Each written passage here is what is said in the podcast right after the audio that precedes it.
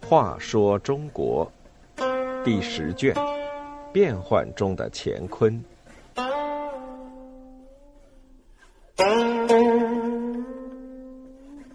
九，将相南河。在朝廷危难之际，文官宰相张延赏依然看不起武官大将李胜，意气用事，争吵不休，导致政事处置不当。一，文武不和。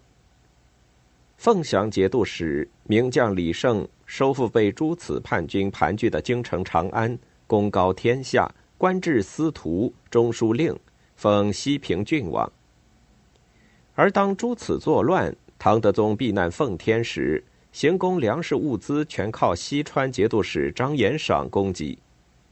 回到长安之后，唐德宗就想把张延赏调到朝廷来当宰相。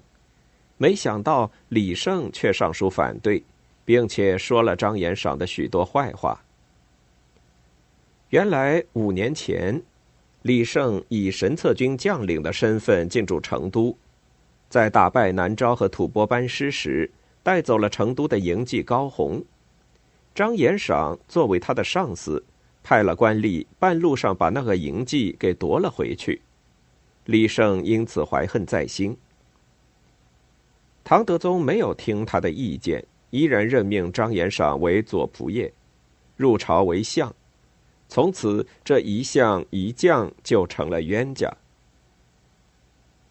二拙劣的离间计。吐蕃几次入侵都被打败，首领上吉赞对部下说：“唐朝就是靠李胜、马遂、浑坚这三个良将。”必须用离间计除去他们。于是他派了一些轻骑兵突袭李胜的凤翔节度使管辖区域，在城下大喊：“李令公招我们来，为什么不犒劳我们呢？”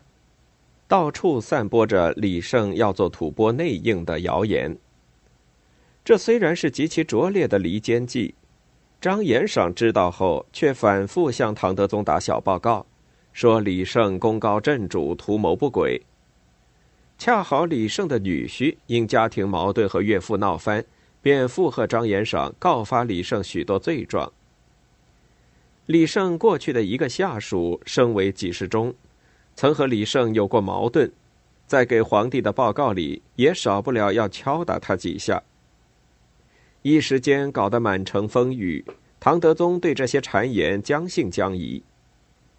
李胜得知这些情形后，焦虑不安。为了表示自己的清白，他把自己的子弟全都送到长安居住，又上书唐德宗，表示要交出兵权，削发为僧。三，皇帝调处将相关系。唐德宗被李胜这种以退为进的低姿态一逼，不得不出面公开表示自己信任李胜。下诏要李胜和张延赏和好，并授意和李胜关系较好的另一个宰相韩晃出面，请张延赏和李胜喝酒，席间撮合他们两人结为兄弟，总算是把双方拉拢到了一起。第二年春天，唐德宗正式任命张延赏为同平章事，亲自在宫中摆宴。宴会上，唐德宗拿出一匹锦，分祭两人。以示两人竟是前贤，合作同心。李胜就是为儿子请婚，请张延赏以女儿下嫁结为亲家，张延赏却没有答应这门亲事。李胜回家后恼怒的对手下说：“我们五人性格直爽，杯酒之间就可以化解怨仇，可是这些文士表面上客客气气，内心却要记恨一辈子。”四个人恩怨影响判断。又过了一年，唐朝调集大军讨伐吐蕃，吐蕃向唐朝求和。李胜认为吐蕃几次签约不足为信，还是应该以军事方式解决问题。前线将领马遂认为吐蕃这次是有诚意的，特意回朝劝告议和。张延赏依然记恨李胜，因此坚决支持马遂。建议和吐蕃和亲，并且劝告唐德宗说，不宜让李胜长期掌握兵权，不如借此机会换掉他的凤翔节度使职务。唐德宗也认为应该集中力量打击回纥，对吐蕃以和亲为好，于是就把李胜招来，对他说：“正为了百姓，决计和吐蕃和亲。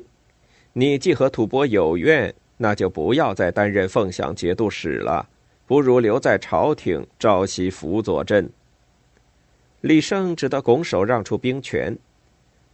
唐德宗对臣下一贯采用明升暗降的手法，他加封李胜为太尉，除了中书令虚衔以及王位以外，李胜原有的实职都被取消了。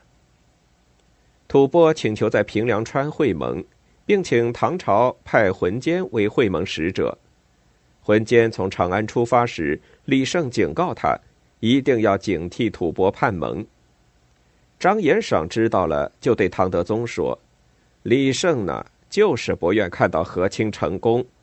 如果我们这样怀疑吐蕃，吐蕃也会同样怀疑我们，那怎么可能达成盟约呢？”唐德宗在浑间辞行时，再三告诫他应该推诚对待吐蕃。浑间到达会盟地点后，报告说和吐蕃已约定了会盟时。张延赏立即召集百官宣读浑监的报告，说：“李太尉一直说吐蕃不可能和亲，如今不是和亲成功了吗？”李胜却不以为然的对清静说：“我生长在西北，熟悉吐蕃性情，这事不会这么顺利。”李胜的担心不幸严重，吐蕃在会盟现场设下埋伏，打算活捉浑监。幸亏他命大，夺得一匹马逃回。吐蕃军队趁机进攻，兵锋直指关中。唐德宗惊慌失措，打算逃离长安，后来被大臣们劝阻。张延赏又愧又怕，只得称病不出，不再管事。当年就一命呜呼。延续了几年的将相不和，就这么导致了一场又一场朝廷政治危机。